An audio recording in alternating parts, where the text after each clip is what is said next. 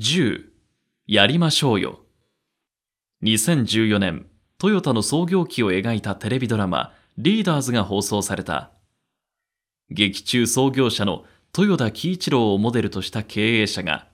自動車事業への進出を提案するもアメリカが技術で50年先を行く事実に従業員たちが愕然とするシーンがある。重たい空気の中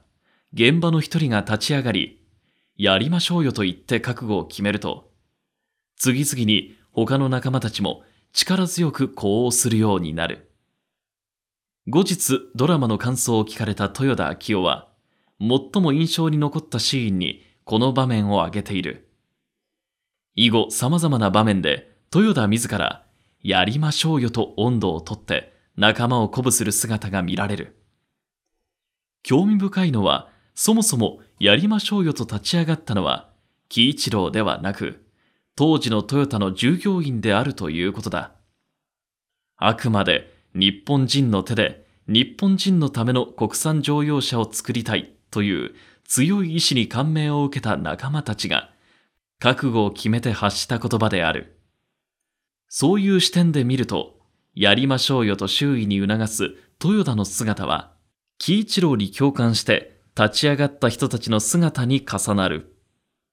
ここ数ヶ月の間に、豊田は二つの場面でこの言葉を口にした。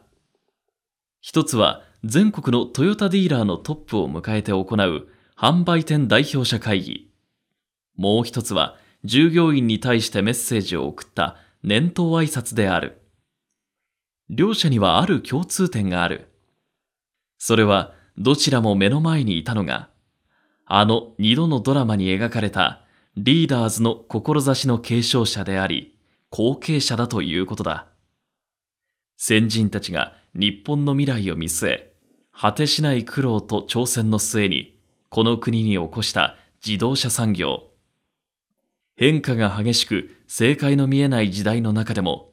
きっと守り抜いてみせるという強い意志と情熱を持って、豊田はその言葉を発している。